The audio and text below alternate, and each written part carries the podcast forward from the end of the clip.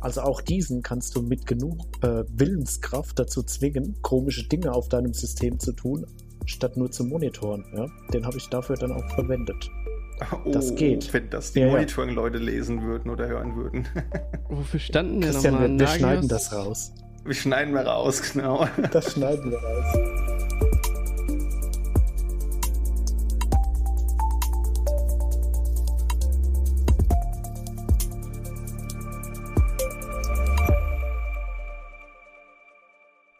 Herzlich willkommen zur zwölften Episode des Focus on DevOps Podcasts. Heute finden wir uns wieder mit einer Folge zu einer bestimmten Methodik und das, was wir uns heute ansehen wollen, sind Linux System Management Tools, also eben die Systeme, die es braucht, um größere Landschaften von Linux-Systemen verwalten zu können. Auch hier bin ich natürlich wieder nicht alleine, sondern habe mir auch Gäste mitgebracht. Unter anderem wieder mit dabei der Christian Stankovic. Hallo. Hi. Möchtest du dich noch mal ganz kurz vorstellen? Wer bist du und was machst du eigentlich hier? Ich bin Senior System Engineer bei der SVA seit drei Jahren und beschäftige mich seit 15 Jahren mit Linux. Verantworte das Thema Linux auch innerhalb der SVA so ein bisschen, schaue links und rechts, was es so Neues gibt und kümmere mich um alles, was betriebssystemnah ist. Danke dir. Und dann ist noch mit dabei der Sebastian Zoll. Hi. Hi. Ja, mein Name ist Sebastian Zoll. Ich bin auch als System Engineer bei der SVA unterwegs, kümmere mich überwiegend um das Thema äh, Container und ähm, ja auch im Prinzip die Anrainersysteme wie beispielsweise Git und ähm, ja, kümmere mich auch um die Automatisierung. Das ist so mein Thema. So, Christian, jetzt könnte man sich zwischendurch mal wieder fragen. Wir haben ja jetzt schon in der dritten Folge so ein bisschen über Infrastructure and Code und Config Management äh, geredet. Wir haben äh, in der achten Episode über den SUSE Manager geredet. Jetzt sind wir heute schon wieder da mit einer Episode über Systemmanagement. Ähm, warum ist das Thema für dich eigentlich so relevant? Naja, das Schöne ist, das Thema wird halt eigentlich nie langweilig. Also es tut sich natürlich viel in Richtung Automatisierung und auch das Thema Container ist natürlich auch nicht mehr wegzudenken, aber ähm, auch wenn wir überall total fancyge neue Cloud-Native-Lösungen haben, irgendwo braucht man auch immer noch vor allem so ein Blech, wo der ganze Käse drauf läuft. Ne? Und für dieses Thema braucht es natürlich auch irgendein Management. Mm, absolut. Also irgendwo brauchen wir die Plattform, ähm, auf der auch die Plattform-as-a-Service-Plattformen drauf laufen. der ganze Kram läuft natürlich immer noch auf Servern. Dementsprechend ist auch bei Serverless vielleicht nicht mehr so viel Gedanke an den Server, aber unten drunter läuft es halt noch und irgendjemand muss das ja trotzdem maintainen. Ne? Sebastian, was, äh, was bedeutet für dich eigentlich so Systemmanagement und äh, was hast du eigentlich im Alltag heute damit zu tun? Ja gut, ähm, ich habe relativ früh schon damit angefangen, mich mir Gedanken darüber zu machen, wie wir irgendwie mehrere Systeme äh, miteinander ja, einheitlich patchen können. Das war in der Vergangenheit halt immer ein Thema. Das Ganze hat sich dann durch diverse Tools am Markt einfach so ein bisschen auch entspannt und mittlerweile verschiebt sich da der Fokus eben hin. Wir haben die Systeme generell sehr, sehr gut im Management oder können das mittlerweile sehr gut managen. Und äh, das Ganze verschiebt sich halt mittlerweile auch immer weiter Richtung Container hin. Also auch Container muss ich managen. Und ähm, das bedeutet aber nicht, dass die Altlasten einfach weg sind. Also die Systeme sind eben, so wie ihr gesagt habt, nach wie vor da und müssen auch gepflegt werden. Von daher, das Thema ist da, muss weiter betrachtet werden. Ja, und ich denke halt auch nur, wenn man sich mit äh, neueren, äh, mit neueren Herangehensweisen beschäftigt, heißt es natürlich noch lange nicht, dass eben da ähm, die alten Themen irgendwo aufhören. Ich hatte gerade, äh, wann war das, äh, als wir äh, geschrieben haben? War das am Mittwoch oder am Dienstag? Ähm, hatte ich einen Kunden, angerufen und hat gesagt, hier, ähm, ich habe hier so eine Umgebung mit ganz vielen Puppet Notes und das ist alles irgendwie alt, aber die Zertifikate laufen aus. Also ja, soll heißen, die, die Sachen, die man da mal irgendwann aufgebaut hat, die laufen natürlich auch immer noch und äh, maintainen da halt die Systeme. Und äh, diesen, diesen Use Case dazu haben, äh, Systeme verwalten zu wollen, aus den verschiedensten Gründen, ist natürlich immer noch gegeben. Also vollkommen egal, wie high-level man da unterwegs ist. Entweder gibt man die Verantwortung dafür halt jemand anderem ab oder ähm, man hat halt selbst irgendwo so ein System, was das Ganze halt betreut. Das bringt mich zu der Frage, Christian, was sind denn so eigentlich die Hauptmotivationen? Also ja, Systeme verwalten, aber da gibt es doch bestimmt noch mehr Aspekte, die man haben möchte, oder weswegen man sich solche Systeme anguckt. Ja, also das ist meistens so die Einstiegsfrage auch, ja, aber ich habe da doch meine Shell-Skripte oder ich habe doch Ansible, das, äh, oder ich habe jetzt Puppet, Chef, Salt, da brauche ich doch kein System Management. Das ist so nicht ganz korrekt, weil natürlich hat man ein sehr leistungsfähiges Werkzeug, mit dem man einzelne Schritte automatisieren kann, aber ähm, das muss einem auch klar sein, sowas wie Ansible macht mir kein Patch-Management. Ich kann natürlich ein Playbook schreiben, das mir Pakete in spezifischen Versionen installiert, aber das ist eigentlich nicht als Patch-Management-Werkzeug gedacht. Das heißt, ich will zum, zum einen irgendwo ähm, auch meinen Softwarestand testen und einfrieren. Wenn wir mal jetzt an so Dinge denken wie so eine große ERP-Systemlandschaft, da gibt es ja zum Beispiel häufig auch die, die, drei, die drei Systemregeln, wo man eben sagt, man hat eine Entwicklung, eine Test und eine Produktion. Ähm, da wäre es natürlich denkbar unklug, in der Produktion neuere Patches zu installieren, als ich in der Testumgebung vorher evaluiert habe. Ja? Und das wäre halt einfach nur sehr aufwendig mit einem Shell-Skript oder eben mit einem Infrastructure as Code-Tool abzubilden. Das ist zum einen so ein, so ein Use Case, würde ich sagen.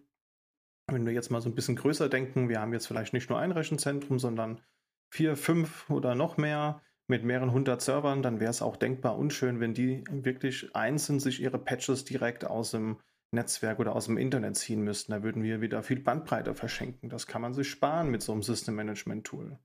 Ja, also so Satellitenstandorte ist da so ein Thema. Ja, und wenn man neue Systeme bereitstellen will, aus dem Netzwerk booten lassen will zum Beispiel, dann ist das so nicht ohne weiteres mit Ansible möglich zum Beispiel oder mit einem anderen Tool wie Salt oder Chef.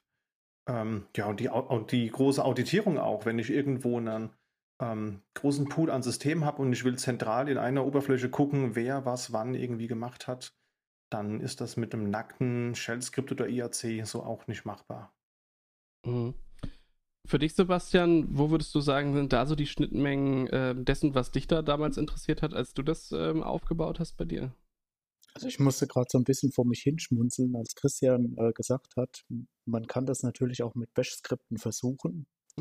Das habe ich, ähm, das müsste 2004 gewesen sein in etwa, da habe ich angefangen, habe mir genau über die Sachen Gedanken gemacht und habe dann auch angefangen, auf der Bash wirklich Skripte zu schreiben, die genau das getan haben für ein System. Das waren damals Debian-Systeme. Und ich bin dann im Prinzip über das gepatchte System, das ich mit Bash-Skripten irgendwie hingebogen habe, drüber gegangen, habe davon wieder die Pakete abgezogen, habe die auf einem Webserver wieder bereitgestellt, habe dann auf anderen Servern, ja, das war damals, äh, ich weiß gar nicht mehr, wie das Ding hieß, das war so ein SSH-Terminal, mit dem ich mich auf mehrere Rechner verbinden konnte, habe dann da mein Patch-Skript wieder angestoßen, die haben sich die ganzen Pakete geholt, haben das dann manuell installiert und so das war alles cool für eine Anzahl von Servern, aber als ich halt mal die, die 100 Server geknackt hatte, war das halt so ein Patch-Marathon mit zehn Konsolen nebeneinander. Das war zum einen total fehleranfällig und es hat auch keinen Spaß gemacht. Und die große Herausforderung, wir brauchen da mal drei neue Systeme. Da hatte ich halt auch echt zu schwitzen und zu tun. Ja. Von daher, ich war dann super glücklich, als irgendwann Puppet kam und mir da äh, viel Arbeit abgenommen hat. Und äh, ja, habe da ganz tolle Erfahrungen gemacht, aber irgendwie hat mir dann doch, wie Christian das eben sagt, ja, das eine ist so ein Stückchen weit Patch-Management und das andere ist, du musst natürlich die Pakete auch irgendwo vorhalten. Du willst dafür sorgen, dass alle Systeme das, dasselbe Patch-Level letztendlich haben. Das war immer eine Schwierigkeit und da hatte ich mit meinen äh, ja, Gehversuchen am Anfang sehr, sehr viel gelernt, äh, bin sehr oft gestolpert und ähm, habe dann immer neidisch an diese Tools hingeschielt, ähm, beispielsweise Red Hat Satellite oder so, was die denn alles können. Da war ich immer sehr mhm. neidisch dann. Ja, verstehe ich voll. Das war bei mir auch so. Also, ähm, ich glaube, bevor man so in Bash geschrieben hat, gab es immer noch so den ein oder anderen, der mega gut Perl-Scripts schrei äh, schreiben konnte. Ich glaube, das war eine, eine, ganze Zeit lang total on Ja, richtig so wie das heute ja ähm, ähm, irgendwie viele Sachen halt einfach in Python geschrieben werden. Ich glaube, das ist manchmal auch einfach die Frage dessen, was hat man eigentlich als Default überall auf jedem System irgendwo vorhanden. Und da war Perl äh, damals zumindest immer eine, eine, Sache, die halt sehr präsent war. Neben äh, der, der guten alten Corn Shell, da erinnere ich mich auch noch, da gab es Sammlungen, äh, wo ich mich immer gefragt habe, hä, was, was, was stimmt mit euch nicht? Warum nimmt ihr nicht einfach die Bash? Die, die tut doch irgendwie auch, aber ich glaube, die Corn Shell kommt da nochmal aus ganz, ganz anderen äh, Zeiten, wo ich mich auch gefragt habe, was zur Hölle muss man eigentlich, wie komplex muss so ein Skript eigentlich sein, dass man an die Grenzen von der Shell kommt, so, ähm, aber naja, das, ähm, wenn man da tief reingeht und da irgendwie über große Listen äh, iteriert und Sachen und Dinge macht, dann kann man da echt irgendwie richtig Spaß haben.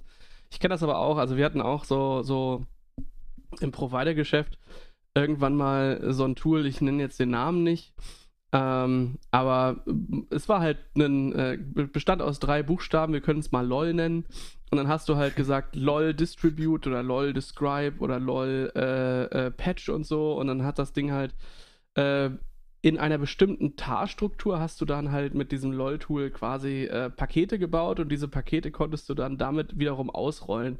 Und der hat einfach billig einen, einen SSH aufgemacht und auf, äh, auf Root irgendwo die, äh, die Binaries und Config-Files einfach dann äh, verpackt.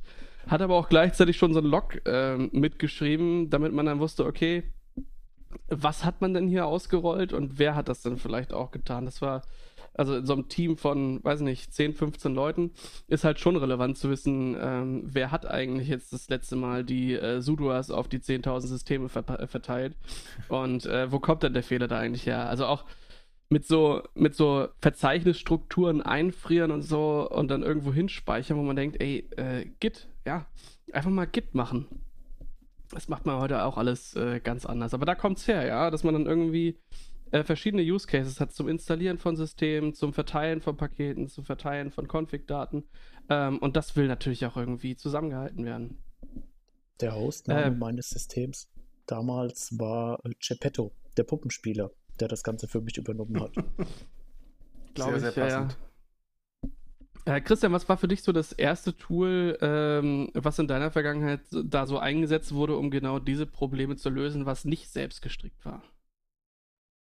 Das war dann tatsächlich damals Spacewalk, ja, in meinem ersten Job. Da war ich als Linux- und Unix-Admin unterwegs und wie das halt so ist, ne, man kommt irgendwo hin, historisch bedingt gibt es da eine Handvoll Systeme das waren in dem Fall eine Handvoll CentOS 3 ja, und ein paar RHEL 4 und 5 und ein paar 6 Systeme schon. Und wenn man dann halt so seine 50, 60 Systeme mal hat, dann will man das natürlich nicht mehr ähm, von, von Hand machen, wie Sebastian ja gerade schon sagte. Mhm. Und bevor ich natürlich von meinem Chef die Kohle bekommen habe, so ein Red Hat Satellite mal äh, zu bestellen, hieß es, na dann guck doch erstmal so, ob es da eine Testversion von gibt. Und dann habe ich gesehen, dass es ja eben mit Spacewalk quasi das Upstream zum Red Hat Satellite gibt und habe das halt ausgiebig getestet und dann auch mehrere Jahre lang im Home Lab auch genutzt und das war so das erste richtige Tool im Prinzip, was ich genutzt habe. Vorher habe ich auch mit Skripten gefrickelt und es gab ja für Debian und Ubuntu diesen DPKG oder diesen DEB-Mirror, wo man sich dann das ganze Debian-Repo oh, ja. auf die Platte knallen konnte und dann waren aber halt auch mal ruckzuck 500 Gig weg, ja. Hm die zu der Zeit noch richtig Geld gekostet haben, wohlgemerkt. Aber hallo, ja.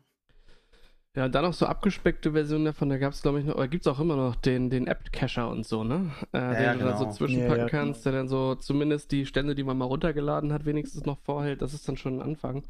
Ähm, ähm, Sebastian, hast du da, äh, also hat es bei dir eigentlich auch irgendwann so den Punkt, dass du da so ein, so ein System dann eingeführt hast oder ist es dann bei den, bei den Skripts geblieben? Äh, bei mir war das am Anfang Skript gesteuert und ich bin relativ schnell an die Limits gekommen. Ich habe mich dann eben auch nach Systemen umgeguckt. Spacewalk äh, war zu der Zeit ja im Prinzip das, das Tool der Wahl. So rein nach dem Motto, äh, Kosten eben sparen, ja. War ganz cool. Das Problem war, dass es überwiegend Debian war und äh, da konnten wir mit Spacewalk eben nicht so viel machen. Mhm. Und das war dann so, ich glaube 2007, so um den Dreh rum, bin ich dann über Puppet gestolpert. Das gab es dann irgendwie, ich glaube 2005 oder so, haben, haben die angefangen. Also es war noch relativ frisch.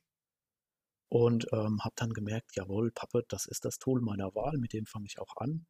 Und habe da echt wahnsinnig schnell ähm, ziemlich gute Erfolge erzielt und konnte auch wirklich mal auf Änderungen, die so im Tagesgeschäft kamen, auch äh, wirklich zeitnah reagieren und nicht äh, irgendwie Tage oder Wochen vergingen. Mhm. Und ähm, das war auch cool. Das hat äh, zu der Zeit relativ ja, gut funktioniert, bis ich in Urlaub ging, dadurch, dass ich der Einzige war, der sich um die Maschinenpflege gekümmert hat, ja, wie das eben so ist. Was macht man, wenn der Kollege im Urlaub ist? Man schaltet halt den Agent ab, informiert ihn darüber, wenn er aus dem Urlaub guckt, dass er mal die Änderungen nachpflegt, die dann auf dem System gemacht wurden. Aua. Und dann arbeitet man das nach bis zum nächsten Urlaub und ähm, geht wieder in Urlaub, beruhigt, weil ja alles okay ist. Ja? Und täglich grüßt das Murmeltier. So hm. funktionierte hm. das zu der Zeit. Aber ja, im Großen und Ganzen haben wir das eigentlich hingekriegt und jeder hat sich damit reingearbeitet. Das hat dann auch über die Zeit auch funktioniert. Das war halt eine Anlaufhürde, weil es ein anderes Arbeiten war. Aber nach einer Zeit hat sich das gegeben und da hat auch jeder mitgemacht. Hm. War dann sehr angenehm. Ja, ich erinnere mich da auch dran. Also das, das so wirklich ins Team reinzubringen, sodass alle das nutzen, das dauert eine Weile, ja. Also so, dass das wirklich äh, von allem auch akzeptiert wird, dass das wirklich eine Sache ist, die hilft. Ähm, das, aber ich glaube, das haben wir auch schon erschöpfend in der äh, in der Config-Management-Folge ähm, besprochen, äh, wie das so laufen kann und was da halt auch schief beigehen kann und wie man dann vielleicht seine Kollegen auch abholt. Ähm, ja. Bei mir war halt äh, irgendwann dieser Punkt, dass es, äh, also gerade wenn man ne, so den, den Use Case hat, nicht nur Systeme fortlaufend zu verwalten, ja, das ist dann vielleicht noch ähm, verkraftbar, wenn man jetzt eine neue NTP-Config irgendwo ausrollt oder so. Aber diesen Gesamtprozess halt auch automatisieren zu können, ähm, von der Bereitstellung von einem Server eben, das ist ja echt, ähm, also da geht ein, einiges an Zeit eben rein. Das äh, war bei mir der Hauptgrund, äh, warum ich dann damals angefangen habe, mit dem Formen zu arbeiten. Das ist ja im Endeffekt mhm. der, der äh, ja, das Projekt, was es schon vor dem Satellite 6 äh, lange, lange gab, bevor es dann halt irgendwie zum Core dessen wurde. Ähm, und da, äh, da ist dann da so der Knoten geplatzt, wo es dann einfach von mehrere Stunden bis Tage, bis so ein System halt wirklich steht, bis äh, hin zu 15, ja, 12 bis 15 Minuten halt ging und du wusstest genau, wer hat das installiert, wann wurde das installiert, welche Versionsstände sind da drauf, ähm, das alles, also das war schon beeindruckend und gerade für so einen Service Provider echt eine wichtige Sache, dass man sowas halt hat, um auch seinen, seinen Kundenanforderungen äh, hinterherzukommen und das auch alles ein bisschen besser standardisieren zu können. Wir können ja mal ein bisschen den zeitlichen Horizont herstellen. Also wir haben jetzt ja von Spacewalk geredet, der Red Hat Satellite, jetzt ist Satellite 6 und Formen gefallen.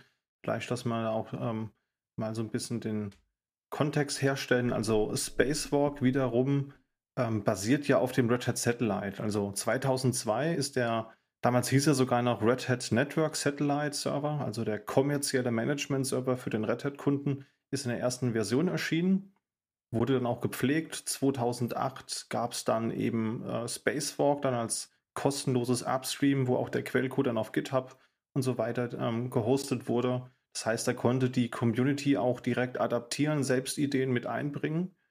Und da ist dann auch zwei Jahre später, 2010, SUSE mit eingestiegen. Die haben dann nämlich angefangen, ihren SUSE Manager ähm, ähm, zu veröffentlichen. Und da haben sie eben sich auch einfach an Spacewalk bedient, haben dann eben noch ihre eigenen Spezifika eingebaut, dass das eben so mit SUSE, Content und SUSE-Paketen ähm, soweit funktioniert. Und 2014 kam dann schon der Satellite 6 raus. Also vorher, die letzte Version war die Hauptversion 5 und es klingt jetzt so, als wäre der Unterschied zwischen 5 und Version 6 relativ marginal, aber ist es halt nicht, weil das ein ganz anderes Produkt ist. Das heißt zwar noch Satellite, aber da ist jetzt kein Spacewalk mehr drunter, sondern eben, was Enrico gerade schon sagte, ähm, zum einen Formen, ja, was ja ursprünglich auch mal als, wie habe ich es mal liebevoll irgendwo äh, gehört, als GUI für Puppet gedacht war. Und dazu ja. gesellte sich dann auch ein Plugin. Also Foreman kann natürlich auch erweitert werden um viele Erweiterungen. Und eine große ist eben Cartello. Ja, und die macht eben dieses ganze Content Management mit RPM-Paketen runterladen und so weiter. Und diese Kombination aus Foreman und Cartello, ähm, das ist quasi dann der Core, also wieder der Upstream für den kommerziellen Satellite Sex Server, beziehungsweise 7. Ja, das kommt auch nächstes Jahr raus. So, das heißt, da hat dann Red Hat sich so ein bisschen rausgezogen aus der Entwicklung, strategisch auch, wenn man gesagt hat, wir hätten jetzt gerne einen anderen Unbau, Unterbau, was ja auch legitim ist. Und dann wurde Spacewalk halt noch in der Community gepflegt die ganze Zeit. Und 2018 hat sich SUSE dann entschieden, Spacewalk selbst zu forken und das Ganze dann Uyuni zu nennen.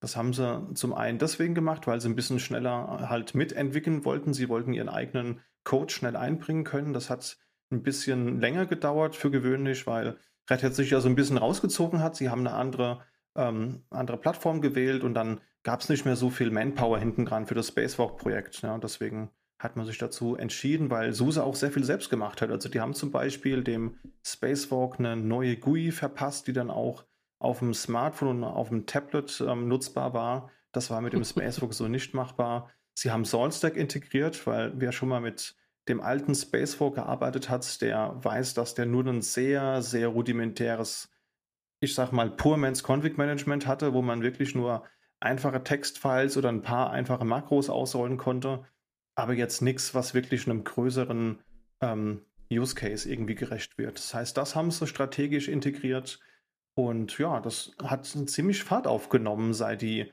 daran jetzt arbeiten, muss man sagen. Also zum Beispiel, ähm, was die gerade im Moment testen, ist noch eine optionale Ansible-Integration, weil man eben gemerkt hat, ähm, Salt ist für viele Dinge sehr gut geeignet, aber Ansible ist eben im Moment einfach der Mainstream oder der de facto Standard, könnte man sagen. Und da wird gerade dran gearbeitet. Und was ich total interessant und auch ein bisschen abgefahren finde, die arbeiten sogar an einem Android und an einem Windows-Support. Also du kannst dann auch quasi Windows-Patches über die, äh, die Software freigeben oder halt eben Patches für Android. Ja? Das ist auf jeden Fall ein super spannendes Thema.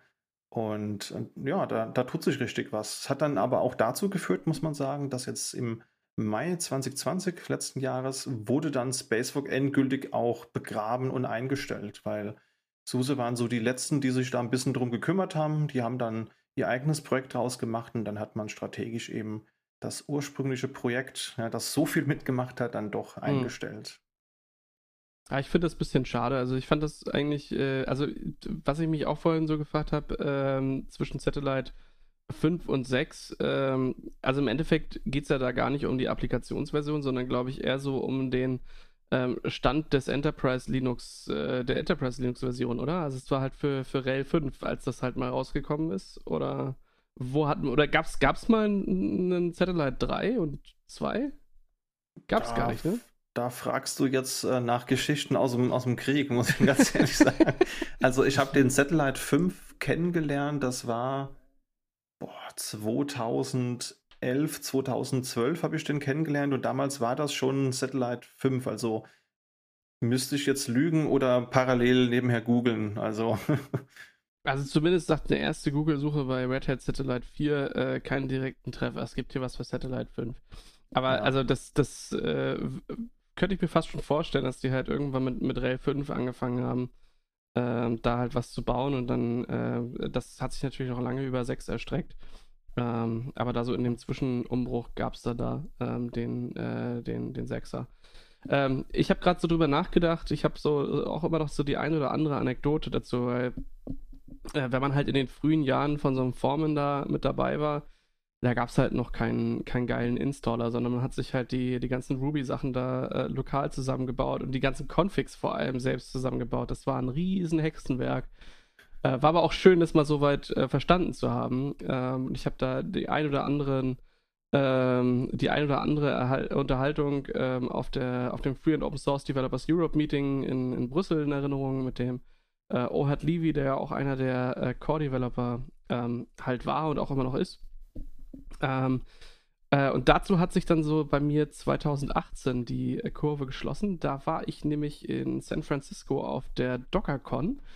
Ähm, und äh, wie das halt so bei solchen Konferenzen ist, sind ja meistens irgendwie abends dann so Afterwork- äh, oder Aftershow-Partys äh, so organisierte. Ähm, so und da bin ich. Die, ja. Ja, ja, ja, ja. Und dann, also das ist völlig harmlos, aber äh, ich erinnere mich, da waren halt zwei Kollegen äh, von äh, Infineon dabei. Und die haben halt erzählt, dass der Ohad Levy äh, damals ähm, einer von zwei Consultants bei denen war und die hatten den Auftrag, eine GUI für Puppet halt zu entwickeln. Ähm, und der Ohad ist dann danach rausgegangen und hat sich dann äh, mit dem Projekt dann äh, quasi selbstständig gemacht und der andere hatte halt keine Lust darauf, so, so zumindest die Geschichte, die mir damals da übertragen wurde.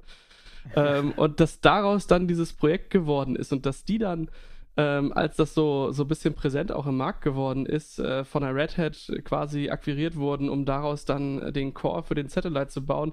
Das fand ich, also die, diese IT-Welt mit ihren kleinen, so Verworrenheiten, die man halt immer so hat, fand ich total spannend.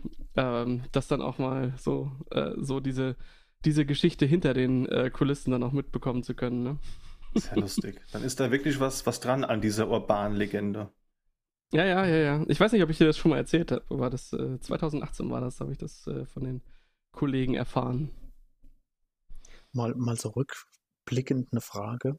Ähm, Gab es damals was an den Systemen, wo ihr sagt, das vermisse ich heute, die Funktion hätte ich mir gewünscht, dass irgendwie noch lebt? Oder sagt ihr, ja, die haben alles richtig gemacht, ähm, das ging in die richtige Richtung? Habt ihr da was, was ganz Tolles, wo ihr sagt, ohne das könnte ich heute nicht mehr leben? Also, ich bin ja ein großer Freund davon, dass es wirklich immer noch die Auswahl zwischen A und B gibt. Ja, also ich finde, der Satellite 5 hat, hat viele Dinge richtig gemacht, aber im, im größeren Umfeld war er oftmals ein bisschen limitiert. Ja, deswegen kann ich strategisch und technologisch die Entscheidung von Red Hat voll nachvollziehen. Aber nicht immer brauchst du halt eine Bazooka, wenn es auch irgendwie der kleine Hammer getan hätte. Ja. Und deswegen finde ich es halt charmant, dass es jetzt mit dem SUSE Manager immer noch auf der alten Codebase ein jetzt deutlich reiferes Produkt gibt, das für die meisten Use Cases einfach ausreicht. Also ich habe voll viele Kunden, äh, die, die nutzen vielleicht 50% der SUSE Manager Features und vom Red Hat Satellite würden sie vielleicht 20% ähm, benutzen und dann sind sie mit dem, mit dem schlankeren Tool halt einfach ein bisschen besser bedient, weil das dann natürlich logisch daraus resultierend, wenn du nicht so viele Features hast, die Systemanforderungen sind ein bisschen geringer, das heißt, das System performt auch ein bisschen besser. Da muss man halt sagen, historisch bedingt, ich liebe diesen Ausdruck, ähm, ist es bei Foreman und, und Cartello ja so, dass das eigenständige Tools waren. Ja, und das hat mhm. bis heute zur Folge, dass die Tools zwei Datenbanken haben, nämlich einmal eine PostgreSQL für Foreman und einmal eine MongoDB für Cartello. Das wird jetzt gerade konsolidiert, also der Satellite 7, der nächstes Jahr rauskommt, der wird dann nur noch eine Datenbank haben, nämlich die PostgreSQL und die MongoDB wird quasi wegrationalisiert. Kann man jetzt in der neuen Community Edition auch schon, schon sehen.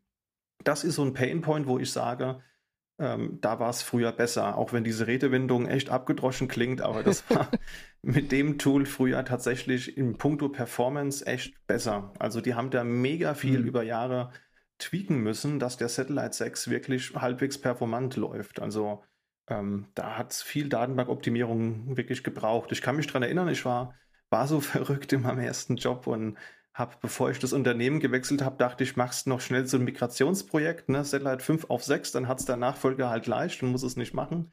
Ja. Und habe quasi dann eine, eine 6.0 oder eine 6.1 installiert. Und das war mir eine Lektion fürs Leben, nie wieder GA-Releases zu installieren weil da wirklich die Performance IO-technisch sehr, sehr problematisch war. Also das, das Teil hat mehr IOPS generiert als ein ERP-Produkt, das wir zu dem Zeitpunkt hatten.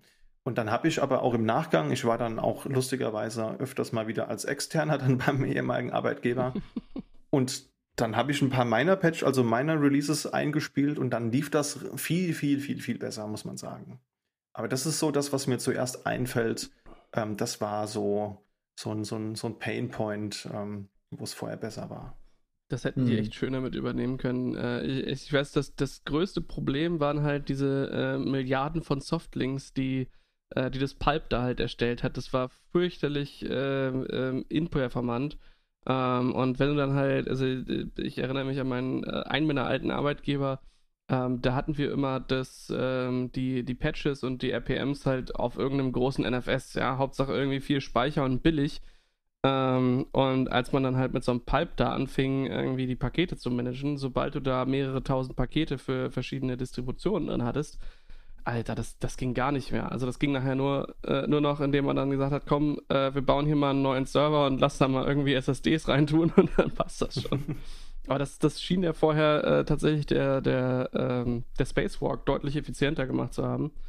Ähm, was ich vermisst habe, äh, war so die Integration der verschiedenen Betriebssysteme. Ja, also ähm, das ist ja nicht nur, nicht nur das, das, das Paketmanagement, sondern gerade wenn man im Enterprise Linux-Segment unterwegs ist, dann hat man auch immer dieses Thema mit Subscriptions. Also irgendwo wirft man Geld für ein, um Support zu haben. Mhm. Und ähm, wenn man irgendwo Geld einwirft, dann sollte man immer einen guten Stand haben äh, von den Systemen, die in Betrieb sind und den Subscriptions, die man halt hat. Also dieses äh, Subscription Management ist da halt ein Thema gewesen. Ähm, und da ja äh, damals beim Spacewalk eben sowohl SUSE als auch Red Hat das Ganze gemanagt haben, hast du halt auch ein Subscription Management für beides. Und das ist das, äh, was äh, zumindest in den frühen, frühen äh, Zeiten von ähm, von dem Satellite äh, 6 zumindest äh, meines Erachtens nicht mehr drin war, dass du damit auch SUSE-Subscriptions mitmanagen konntest. Ähm, weiß gar nicht, ob das heute geht. Geht das heute eigentlich wieder? Also bei dem Satellite 6 hast du jetzt dein Subscription Management, wo du ähm, wirklich deine Lizenzen auch teilweise deinen E6E-Host zuweisen kannst. Ne? Du musst ja auch sicherstellen, dass deine VMs korrekt lizenziert mhm. sind. Das kannst du auch machen. Also du, hast, du siehst dann quasi deinen E6E-Host als Host in deinem Satellite, weist dem eben eine Subscription zu und dann sind deine VMs korrekt lizenziert. Für die SUSE-Welt gibt es ein Plugin, das äh, kommt, wenn ich mich recht entsinne, sogar von der Artix. Also ist eine, eine, eine Open Source Software Company aus, aus Bayern, äh, die eben auch sehr viel in der Formen- und Cartello-Community unterwegs ist. Also die bauen selbst viel Plugins dafür. Die haben zum Beispiel so den, den Snapshot Manager haben sie gebaut, da kannst du auf deiner äh, VMware und KVM-Kiste kannst du dann Snapshots über die GUI vom ähm, Formen machen. Das ist ganz nett. Sie haben jetzt gerade, habe ich gesehen, auf den letzten Konferenzen noch was Neues vorgestellt. Das nennt sich Application Centric Deployment. Da machst du sowas wie, du definierst einen Blueprint, du hast deine ERP-Anwendung, die besteht aus zwei Datenbank-Servern, einem Frontend und einem Proxy oder irgendwie sowas und dann wird per Mausklick werden dann gleich vier VMs auf einmal bereitgestellt. Ja, und die haben halt eben auch dieses SUSE Customer Center Plugin entwickelt, wenn ich mich recht entsinne. Das heißt, du loggst dich einfach nur in der GUI mit deinem SUSE-Account ein äh, und siehst dann die Subscriptions und die Produkte, die du eben aufgrund deines Rahmen- oder Supportvertrags auch ähm, runterladen darfst. Hm. Ja, das ist, äh, also genau, das, das wäre halt so der Punkt. Äh, also ich weiß, dass die Ethics da auch mit dem Ocarino ähm, da halt viel tun, gerade auch genau in die Richtung, ähm, dass das eben wieder mehr unterstützt ähm, oder halt auch für, für andere Systeme mit relevant wird. Und das ist halt was, was ich vorher einfach ganz cool fand. Beide haben sich drum gekümmert und du hattest als jemand, der, der ähm, ja eine heterogene Umgebung hatte, eine Möglichkeit, alle deine Systeme irgendwie ähm, äh, managen zu können. Und das war eine ganze Weile lang nicht so richtig möglich. Ich erinnere mich da noch an, an wunderschöne Workarounds, wo allein fürs, äh, fürs Repository Management äh, die SUSE, da, da loggst du dich ja ein und dann kriegst du so kryptische URLs zurück, wo du deine Pakete ja. dann abholen kannst. Ja, äh, und ich habe mir dann, äh, ich habe mir da so ein Skript gebaut, was sich dann diese URLs für die einzelnen Repos abgeholt hat, dann äh, das in den Apache Reverse Proxy eingetragen hat, damit da wiederum der Pipe gegen gehen konnte, ey. oh. Wahnsinn, ja. Ja, das ist aber jetzt alles ein bisschen schicker geworden. Da ist auch der Ocarino ein gutes ähm, Stichwort, weil viele Leute fragen ja auch, also bei unseren Kunden ist es ja so, du kannst nicht alle über einen, einen Kamm scheren. Manche machen halt Red Hat, manche SUSE, manche auch beides, ja. Und manche andere hat vielleicht noch Oracle Linux mit dabei oder einen Ubuntu. Und was Kunden häufig fragen ist, ja, ich habe aber Red Hat und SUSE. Was mache ich denn jetzt? Kaufe ich jetzt einen Satellite und den SUSE Manager? Ähm, das wäre natürlich blöd, weil dann müsste man ja zwei Tools benutzen, ähm, die sich auch grafisch teilweise manchmal ein bisschen differenzieren. Ähm, nö, muss man nicht. Da gibt es nämlich den Artix Ocarino. Der basiert auch auf Formen und Cartello, hat aber die ganzen erwähnten Zusatzplugins mit drin und ist somit für die Kunden gedacht, die eben sowohl Red Hat als auch SUSE supported verwalten wollen. Ja, du hinterlegst dann halt deine Zugangsdaten für die beiden Hersteller und hast quasi ein Tool, mit dem du beide Welten managen kannst. Und das ist halt echt eine feine Sache, wie ich finde, weil dann sparst du dir das zweite Tool, da sind die äh, Kunden und die Administratoren und Administratorinnen bei den Kunden meistens dankbar, wenn sie sich nicht so viel Neues dann anschauen müssen. Mm, absolut. Ich finde das ja super spannend eigentlich, das äh, Thema da mal über mehrere Betriebssysteme hinwegdenken zu können, weil gerade für, ich sage jetzt mal kleinere Firmen, die irgendwie noch am Wachsen sind, ist das natürlich interessant. Du hast Firmen, die fangen mit irgendwie was an, die committen sich beispielsweise zu einem Debian dann kommt da später mal irgendwie noch ein, meinetwegen noch ein CentOS oder so mit dazu. Da hast du diese erste Hürde. Wenn du dann noch irgendwie einen Firmenkauf oder sowas mit dabei hast, wo, wo nochmal eine ganz andere Geschichte mit reinkommt, dann hast du da einen bunten Blumenstrauß an Betriebssystemen, die du trotzdem irgendwie managen musst. Und oft ist es ja dann auch so, ähm, wenn da irgendwie was zugekauft wird oder auch kleine Portale oder so, ja, die Manpower kaufst du ja oft eben nicht mit, ja, und trotzdem mhm. musst du dich drum kümmern und musst schauen, was haben andere vorher gemacht. Da ist es natürlich gut, wenn das Tool im Prinzip mit dir mitwächst, bis du später mal in, ich sag jetzt mal, in so einen wirklichen Enterprise auch äh, als Unternehmen reinwächst, ja. Später hast du das Problem wahrscheinlich nicht mehr, Wenn die Firma größer wird, du hast mehr Leute mit dabei, kriegst du auch mal ein, einigermaßen eine gerade Linie in diese ganze Infrastruktur rein. Aber bis du da bist, das begleitend im Prinzip zu haben, finde ich eine absolut super Sache. Das entlastet die IT absolut. Ja, eben. Es gibt halt nicht den Kamm, über den man alles scheren kann. Also ich finde es auch schön, dass das auch die Hersteller zum, zum Teil auch schon verstanden haben. Also der SUSE Manager zum Beispiel, der kann von Haus aus auch mit RHEL umgehen, der kann Ubuntu, die LTS-Version, die sind auch vom Support abgedeckt. Das heißt, da kannst du ein Ticket aufmachen, wenn du das System nicht richtig fernsteuern kannst. Ähm, Oracle Linux CentOS ist mit, mit drin. Ich finde, das geht auf jeden Fall in die richtige Richtung, weil ähm, ja, die Zeiten sind so ein bisschen rum, glaube ich, wo man versucht hat, alle auf eine Seite der Macht ziehen zu wollen. Ja, das ist so nicht mehr machbar. Ja, ich meine, es ist doch auch im Endeffekt gut. Ähm, wo damals halt immer noch war, nee, äh, dieses und jenes Tool führen wir auf gar keinen Fall den Support für ein, weil das ist ja von der bösen Seite der Macht. Ähm, das ist schon, das, also am Ende geht es ja nicht darum, oder sollte es nicht darum gehen, irgendwie jemanden in eine bestimmte Richtung zu holen, ähm, sondern das abzudecken, was die Kunden halt realistisch machen. Also, dass das wieder ein bisschen mehr kundenzentrisch wird. Und da siehst du halt, hey, ähm, dann sind es halt irgendwie äh, SUSE-Systeme und die werden halt mit einem Ansible ähm, verwaltet. Ist ja jetzt auch nicht so, als hätte Ansible oder wäre Ansible von Red Hat erfunden worden. Das ist ja auch im Endeffekt immer so stückweise Zukauf, äh, was ist da halt mit bei oder es werden halt die, die Maintainer von den Projekten eingestellt. Ähm, das war, glaube ich, zumindest so der Fall bei, äh, bei den Foreman-Leuten. Äh, es ist ja nicht so, als wenn die da hingegangen hätten und gesagt, hier komm, wir kaufen euch das ab, sondern äh, die haben halt gesagt, ey, ihr seid hier eine Community, ihr macht hier irgendwie ganz cool, ganz cooles Zeug, äh, wollt ihr nicht einfach bei uns arbeiten, das zu was Größerem werden lassen. Ähm, und das, da ist halt genügend ähm, Luft, glaube ich auch, und auch genügend Raum, dass man sich da für ein, Pro, äh, für ein Produkt committen kann, das zu maintainen, sich aber nicht äh, gegenüber anderen Ökosystemen komplett verschließen muss.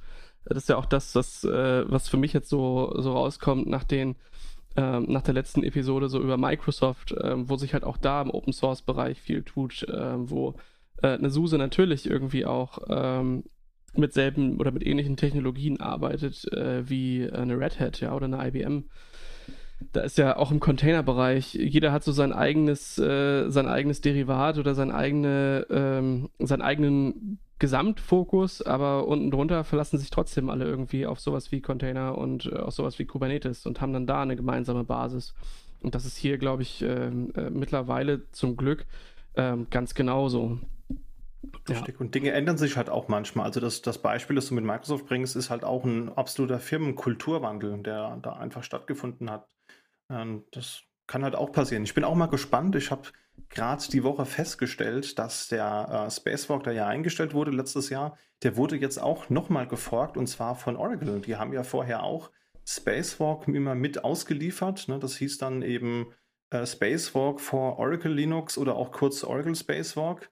Und die haben jetzt ein eigenes Produkt rausgemacht, das eben Oracle Linux Manager 2.10 heißt. Also 2.10, weil das ist die letzte Version des Spacewalks, die es offiziell gab. Hm. Und habe ich mal installiert, sieht halt aus wie so ein Spacewalk, nur halt, dass er halt ein Oracle-Logo drin hat und eben nochmal einen etwas ausgefeilteren Oracle Linux Support für das Support-Netzwerk von denen, also ULN ähm, heißt ja das ein Support-Netz von denen, wo man dann Patches bekommt. Das haben sie mit drin. Und das Ding läuft halt mit einer Oracle-Datenbank. Ja? Also der PostgreSQL, der vorher drin war, das soll technisch auch funktionieren, hat bei mir nicht funktioniert. Also habe ich mir gerade nochmal geschwind eine Oracle Database hochgezogen. Also im Moment ist noch un unspektakulär, weil es halt einfach ein Spacewalk von vor einem Jahr ist mit einem anderen Logo. Aber ich bin mal mhm. gespannt, mhm. äh, weil das kannte ich so jetzt nicht, dass Oracle selbst auch Open Source ähm, Projekte selbst irgendwie hochzieht. Ja, ähm, bin ich mal gespannt, ob sich da was tut. Wäre ich mal sehr interessiert dran zu sehen, was sich da in der Zukunft tut. Ja, also auch Oracle tut ja auch viel im, im Open Source Bereich. Also MySQL gehört auch ja schon seit längerem zu Oracle. Das hat zwar auch die äh, ganze Community so ein bisschen gespalten, weil es halt auch immer das, das ist. Ne? Also man hatte halt so einen Eindruck von so einer Firma aufgrund von ähm, Entscheidungen der Vergangenheit und dann ähm, wird man so einen Ruf, glaube ich, auch ey, einfach sehr, sehr schwer los. Ähm, aber also man sieht ja an den anderen Beispielen, dass sowas halt funktioniert und dass äh, man für eine MySQL immer noch nichts bezahlen muss, oder? Also ich habe ja, zumindest noch nicht so. Genau, ich bin da auch nicht so hinten dran, muss ich sagen, weil halt die Community, wie du gerade schon richtig sagst, sich ganz, ganz klar dazu bezogen hat und sofort postwendend einen Fork erstellt hat. Mhm. Ähnlich wie es ja auch bei OpenOffice war. Aber Dinge können sich ja ändern. Ne? Vielleicht wird das ja mit Spacewalk anders. Ich bin da mal ganz, ganz offen. Was ich noch ähm, auch immer ganz geil fand, ist, dass sie, äh, also ich fand beim, äh, beim Spacewalk ja die, äh, die, die Möglichkeit, Config-Dateien zu verteilen, das war so, so, naja, das kann man jetzt machen, aber ist halt irgendwie auch nicht so mega geil. Was ich aber immer schon, schon da schön fand, ist, dass die so eine Möglichkeit geschaffen haben, ähm, Remote Executions zu machen. Das heißt einfach äh, Jobs zu bauen, die dann einfach auf anderen Systemen ausgeführt werden und da halt mal eben schnell was weiß ich, ein Patch-Kommando überall rüberschicken zu können oder ähm, gib mir mal eine bestimmte Version der glibc oder so aus, die ich jetzt nicht aus dem Paket auslesen kann ähm, oder sowas. Also einfach solche, solche Distributed Jobs bauen zu können. Das hat lange gedauert, finde ich, bis das wirklich gut ähm, auch im Satellite mit integriert war. Also ja, Foreman hat da ein bisschen was gemacht mit dieser Tasks-Integration. Ähm, ich fand aber diese, ich glaube mit Dynflow oder so ist das da drin, ne? Mhm äh, ich fand das halt mega aufwendig gemacht und halt auch gar nicht so richtig performant und auch so, dass es, dass du einfach das Gefühl hattest, das Ding ist so, so, so komisch zusammengebaut, dass man gar nicht wusste, warum ist das jetzt eigentlich so, warum ist das so kompliziert und warum ist da nicht einfach eine Task Engine drin, die da einfach da durchgeht und das jetzt macht. Sicherlich aus der Vergangenheit äh, sinnvoll, das auf ein größeres Framework fußen zu lassen, als das vielleicht im Satellite der Fall war. Aber ich fand das für mich einfach, äh, da waren einfach so viele Komponenten drin, ähm, dass man irgendwie den Überblick verloren hat. Also wenn ich da halt angefangen habe mit so, so Basis- Formen-Sachen und dann kam irgendwie die Tasks, äh, das Tasks-Plugin und dann hatte man noch irgendwie äh, den ein oder anderen, ähm, ähm, die ein oder andere, den Smart Proxy irgendwo, der dies und das managt und dann noch eine DNS-Integration und dann noch Active Directory mit bei. Ähm, und dann kommt noch irgendwie der Pipe mit rein und wofür ist der jetzt eigentlich nochmal mit drin? Also das wurde echt groß, äh, finde ich. Und das äh, ist, glaube ich, aber auch wieder ein Stück weit zurückgegangen, dass das Ganze deutlich besser modular wird oder geworden ist und auch deutlich kleiner installiert werden kann, ähm, sodass ja. man dann nicht diesen, diesen, äh, dieses riesen Fully-Fledged-Ding halt haben muss. Ja, der Cartello Agent, der ja da auch genutzt wurde, der, der stirbt ja auch so ein bisschen aus. Also diese ganzen Kommandos und diese Package Actions, äh, die, die steuert man jetzt ja wirklich über SSH, über so ein Remote Execution Plugin. Da hat man vorher einen, einen richtigen Agent für genommen. Ähm, der war nicht so performant und der stirbt jetzt mit dem Satellite 7 auch aus, ja, soweit ich das in Erinnerung habe. Geht das dann nur noch über Remote Executions, über SSH. Und das ist dann natürlich schon äh, bedeutend schneller. Ja. Auf dem SUSE Manager läuft das halt nativ über, über SaltStack, was ja im Hintergrund läuft. Äh, das ist dann nochmal eine Ecke schneller, weil einfach protokollbedingt, das, äh, da kommt ja kein SSH erstmal per se zum Einsatz, standardmäßig, sondern eben Zero MQ, was halt ein klassisches, äh, klassisches leichtgewichtiges Message-Protokoll ist. Da merkt man also gerade, wenn man jetzt wirklich so tausende Systeme hat, das ist dann nochmal ein bisschen schneller. Hm. Ich muss euch noch aus, aus meiner Bash-Zeit erzählen. ich habe zu dieser Zeit auch angefangen zu monitoren und da lief mir der NRPE über den Weg in Verbindung mit Nagios. Mhm. Ja. Und der NRPE, der kann eben auch Remote Executions tun, ja. Mhm. ja. Also auch diesen kannst du mit genug äh, Willenskraft dazu zwingen, komische Dinge auf deinem System zu tun, statt nur zu monitoren, ja. Den habe ich dafür dann auch verwendet. Oh, das geht. Wenn das die ja, Monitoring-Leute lesen würden oder hören würden. Wofür standen wir Christian, wir, wir schneiden das raus. Wir schneiden wir raus, genau. Das schneiden wir raus. Das war doch der Nagios Remote Execution, nee, Program Execution oder so. Das Nagios Remote Process Executor. Irgendwie sowas, ja. Ja, ja das, äh, ja. aber. Äh, Schöner Brocken Software, aber ja. Also auch, auch diese Tools sind weiter gereift drücken wir das mal so aus, ja. Ja, absolut. Also ich meine, ähm, ja. Nagios so gibt es ja noch. Der, der Isinga-Fork in der Version 1, der ist ja eingestellt worden. Und ich weiß noch, ich hatte nämlich damals auch mit Nagios zu tun. Und da gab es auch gravierende Sicherheitslücken in diesem NRPE-Dienst, hm. weil du konntest ja, erstmal so ein, einstellen, dass du sagst, ja, check Platte oder check, äh, check irgendwie Temperatur. Oder du konntest sagen, check Platte. Genau, sowieso. Und dann konntest du das ganz einfach mit Man in the Middle irgendwie abgreifen. Und ja. da gab es halt ultra viel Patches, die aber alle, äh, ja, das, das große ganze Problem, das war also auch konzeptionell bedingt nicht beheben konnten. Also war dann auch ein Anlass für mich, dann auf Isinga zu gehen. Aber ich weiß, was du meinst. War nämlich auch die Überlegung, ob man das nicht irgendwie nimmt. Ne? Wenn im Monitoring der Host irgendwie rot ist, dann drückst du auf ein Knöpfchen und dann wird der sauber über einen Satellite neu gestartet oder so. Da konnte man schon so Schweinereien machen. Also ich habe das Kommando dann als Argument mit übergeben und habe dann da auf dem Host das getan, was ich eigentlich tun wollte. Das ging echt genau. toll, ja. Aber ja, ja. hat mich gerade so an deine Remote Executor erinnert. Äh, von ja. daher, so gelegentlich betrachte ich sowas noch und denke dann so an diese Zeit zurück. Ich finde das schon echt spannend, so diese Remote Executions und ja. geht mir da immer durch den Kopf. Absolut. Apropos Monitoring. Gutes Stichwort. als, als hätten wir das jetzt so extra hingelegt. Ähm, wusstet ihr, dass man mit Uyuni bzw. dem SUSE Manager sich in noch nicht mal 10 Minuten einen vollwertigen Grafana und Prometheus Stack hochziehen kann? Nö. Ich müsste lügen, wenn ich Nein sagen würde. Also, das ist für mich immer noch so das Highlight. Also, ich sage das, weil ich es wirklich beeindruckend finde, nicht weil ich jetzt hier irgendwie hm. Äh, 100 Euro dafür kriege, dass ich das jetzt sage, aber ich finde das wirklich beeindruckend, weil ähm, ich finde äh, das ganze Prometheus-Grafana-Thema total spannend, habe da leider viel zu wenig Ahnung und viel zu wenig Zeit äh, mich da näher mit auseinanderzusetzen. Aber ich dachte mir immer schon so mal, das wäre doch geil, da so ein bisschen Infrastrukturmonitoring reinlaufen zu lassen.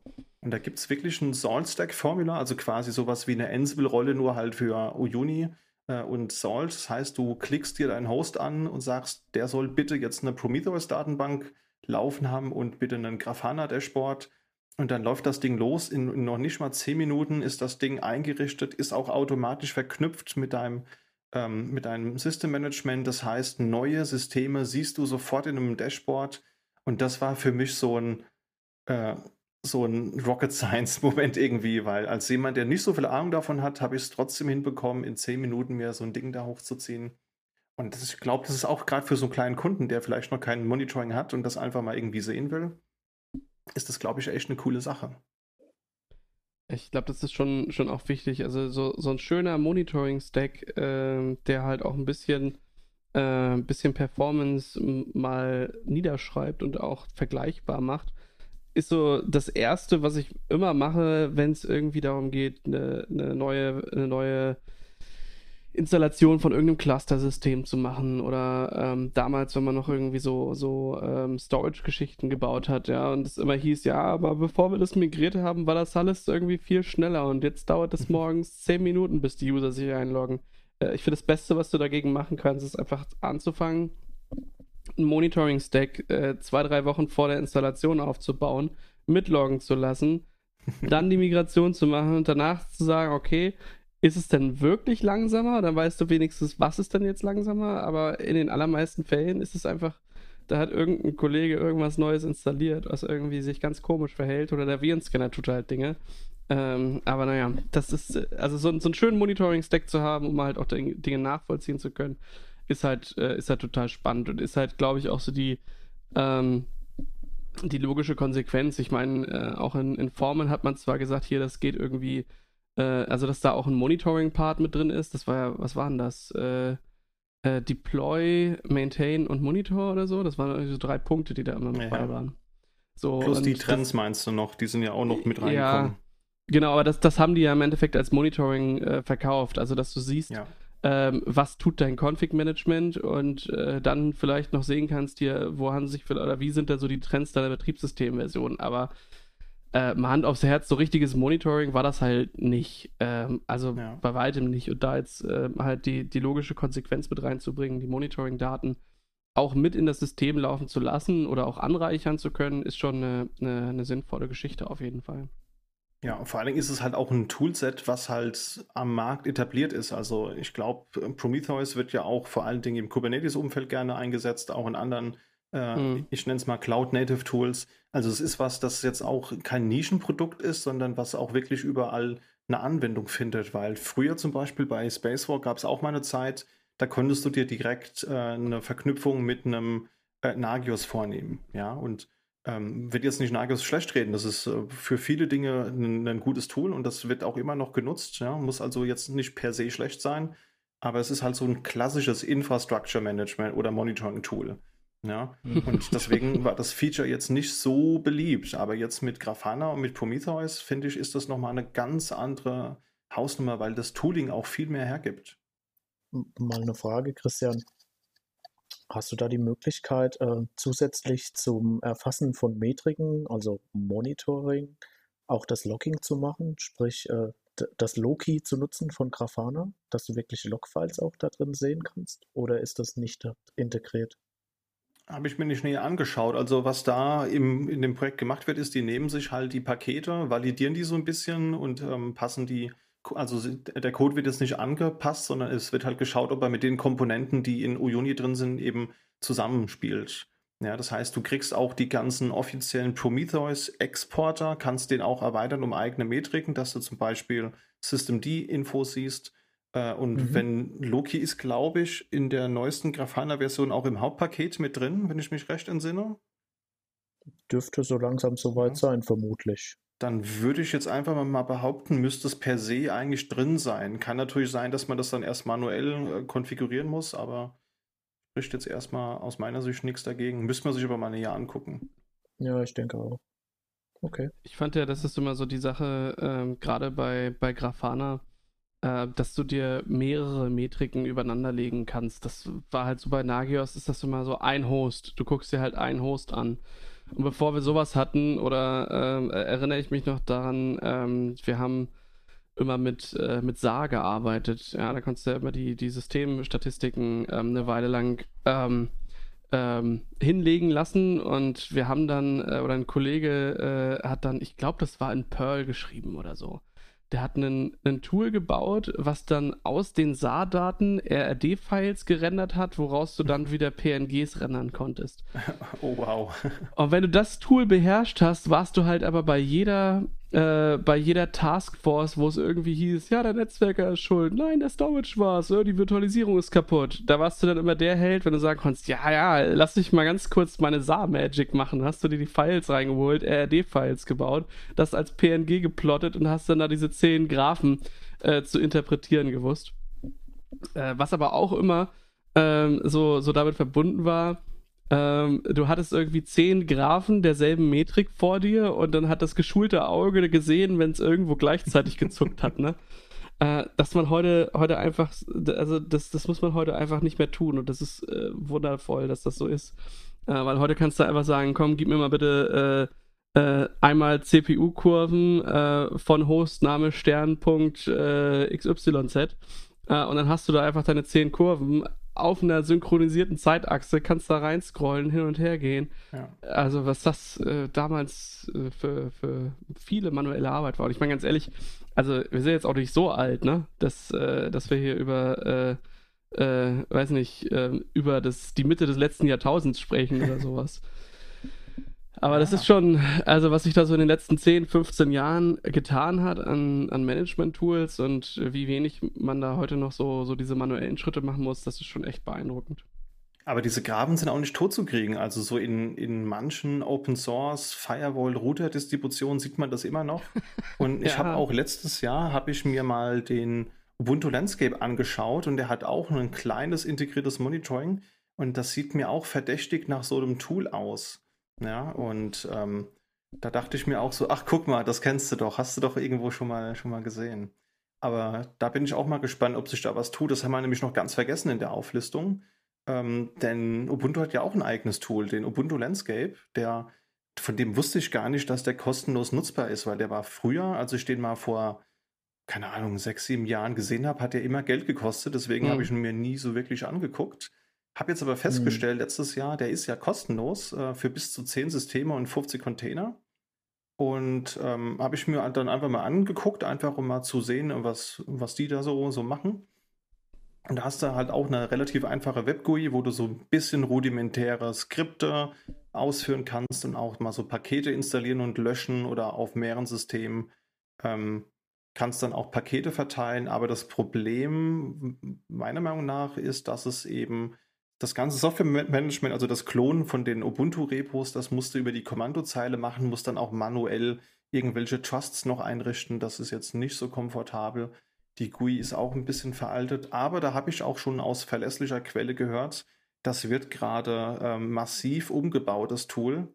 Und soll dann dieses oder nächstes Jahr soll es dann ähm, eine, eine neue Hauptversion geben, die dann viel moderner und aktueller sein soll. Da bin ich auf jeden Fall gespannt, was sich da tut, weil ähm, ja, das sieht prinzipiell nicht schlecht aus, aber man merkt dem Tool halt an, dass es ein bisschen gealtert ist. Hm. Äh, was ich mich gerade frage, also ich habe bestimmt äh, schon sechs, sieben, acht Jahre nicht mehr nach, nach dem Landscape-Tool geguckt. Das gibt es ja auch schon eine ganze Weile. Äh, ich mhm. glaube, als es rauskam, war das ein reiner SaaS-Service, oder? Genau, richtig. Ist ja, das heute immer so. noch so? Nee, also du kannst es natürlich auch als SaaS betreiben, aber du kannst das eben auch on-premise betreiben. Da kriegst du, also die, die Doku ist relativ über, überschaubar. Da hast du halt ein PPA, das du ein, einbindest, installierst ein mhm. paar Packages ähm, und dann wird automatisch eine Datenbank im Hintergrund hochgezogen. Und ja, also das kannst du dir ganz normal on-premise installieren. Äh, das ist alles machbar. Ja. Mhm. Ja, das äh, cool. ist aber das einzige, den einzigen Themenkomplex, den wir da heute ähm, noch nicht mit äh, so doll beleuchtet haben, finde ich, sind da ja so die ähm, Container-Umgebungen, die auch da so in den SUSE Manager ähm, rein äh, integriert werden ähm, und wo auch sicherlich durch die Rancher-SUSE-Akquisition ähm, so einiges sich tut. Äh, da möchte ich jetzt auch gar nicht mehr so tief rein. Aber zumindest, Sebastian, äh, wenn du jetzt mal so mit der Containerbrille auf das Ganze guckst, äh, was würdest du denn sagen, sind noch Sachen, die du aus der alten Systemmanagement-Welt in dieser neuen Container-Welt vielleicht auch vermisst? Fällt dir da was ein? Ja, da fällt mir auf Anhieb äh, sogar mehreres ein. Also was ich momentan halt ziemlich oft sehe, ist, äh, jeder, der irgendwie Container denkt, denkt, mein Betriebssystem kann ich ein Stückchen weit managen, das habe ich ganz gut im Griff. Und jetzt führe ich darauf einen Container aus und dann ist das bis in alle Ewigkeit quasi sicher und funktioniert genauso, wie es eben soll. Was viele eben vergessen ist, dass ich die, die Systempflege, die löst sich ja mit dem Container quasi nicht in Luft auf. Ja? Ich muss mich ja trotzdem noch darum kümmern, dass der Container eben auch einem gewissen Sicherheitsstandard entspricht und kann den nicht heute starten und in vier Jahren sagen, wenn ich mein Betriebssystem-Scan mache, ja, das ist immer noch alles cool, ja. Wenn ich eben alles in einem Container laufen lasse, dann sind eben die Container unsicher. Das Betriebssystem an sich, das kann gepatcht sein, wie es will. Aber der Container kann unsicher sein. Das ist die hm. Sicht vom Betriebssystem auf den Container. Und rumgedreht sieht es eben genauso aus, wenn ich sage, ich habe immer einen aktuellen Container und kümmere mich um das Container Maintenance, um den kompletten Flow, dann soll ich das Ganze trotzdem auf einem Betriebssystem ausführen, was eben auch entsprechend sicher und gehärtet ist. Ja? Also Red Hat kriegt das ganz gut hin, weil die eben sagen, sie managen das komplett von unten bis oben durch. Die fangen an mit dem Core OS, betreuen im, Betrieb, im Prinzip das komplette Betriebssystem bis hin in die Container rein. Ja? Und äh, wenn ich eben an andere Produkte denke, ist eben genau da noch eine Lücke da, die es zu schließen gilt. Und hm. dafür hm. sehe ich momentan absoluten Need. Da muss irgendein Tool muss daher. Oder zumindest mal die Awareness im Unternehmen generell. Hm. Wenn es dafür was gibt. Christian, hast du eine Idee? Gibt es da irgendwie Tools, wo du sagen kannst, das funktioniert voll integriert oder wie, wie also ist da der Plan? Auf, also was ich auf jeden Fall gesehen habe ist, und da bin ich mal gespannt, ja, weil die Akquisition von Ranger durch SUSE ist ja jetzt noch nicht so lange her. Ähm, aber was die haben, ist, wenn du dir selbst Container-Images baust, ne, sagen wir mal, du baust dir auf Basis von einem SLES oder äh, was auch immer, baust du dir deinen Container, wo deine Applikation drin läuft, dann siehst du die auch wie ein Host in deiner Übersicht. Das heißt, du siehst dann, aha, meine Hypervisor und meine, meine VMs sind alle outdated und du siehst auch, in deinem Container gibt es die und die Security Fixes. Mhm. Und dann klickst du auf Update, dann wird ein neues Image gebaut mit deiner Applikation und wird dann auch in deine Registry, die du hast, direkt gepusht. Ja, das ist mhm. auf jeden Fall schon mal ähm, etwas, das in die richtige Richtung geht, aber es hilft dir trotzdem nichts, wenn du fertige Images konsumierst. Ja, also du deployst mhm. deiner MariaDB, deiner MongoDB, was auch immer, dann hast du ja ein fertiges Image, das du dir von Docker Hub oder wo auch immer herholst. Ähm, und ja. da müsst es halt auch aber da bin ich zu wenig im Kubernetes-Umfeld drin. Da wäre jetzt meine Erwartungshaltung eigentlich fast schon gewesen, dass es da irgendein fancy Dashboard für gibt. Ist dem nicht so? Äh, ähm. Visibilität ist das eine, Management das andere. Also es gibt viele Tools, die sagen halt, hey, ähm, ich scanne das jetzt alles mal durch und mache überall rote Lampen an und fahre vielleicht das runter, äh, was äh, deutlich kaputt erscheint. Ähm, aber dass du dann halt sagst, hier, und das möchte ich jetzt bitte fixen über 20 Umgebungen hinweg, ähm, das ist aktuell noch nicht gegeben. Hey, vielleicht ist das jetzt unsere, unsere Möglichkeit, hier eine Geschäftsidee entstehen zu lassen.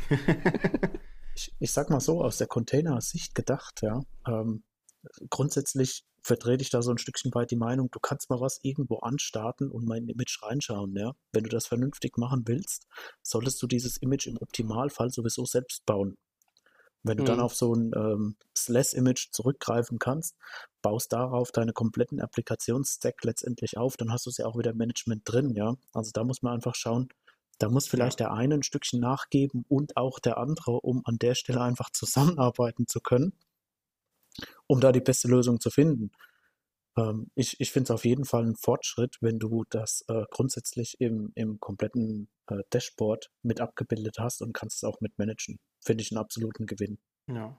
Ich denke, auch in die Richtung wird es ja irgendwie gehen. Also, was man ja vorher schon machen konnte, war, dass du den KSP, also die SUSE Kubernetes Distribution, die es da gab, dass du die auch mit, mit aufgenommen hast, um so ein bisschen rudimentäre Administration drin zu haben.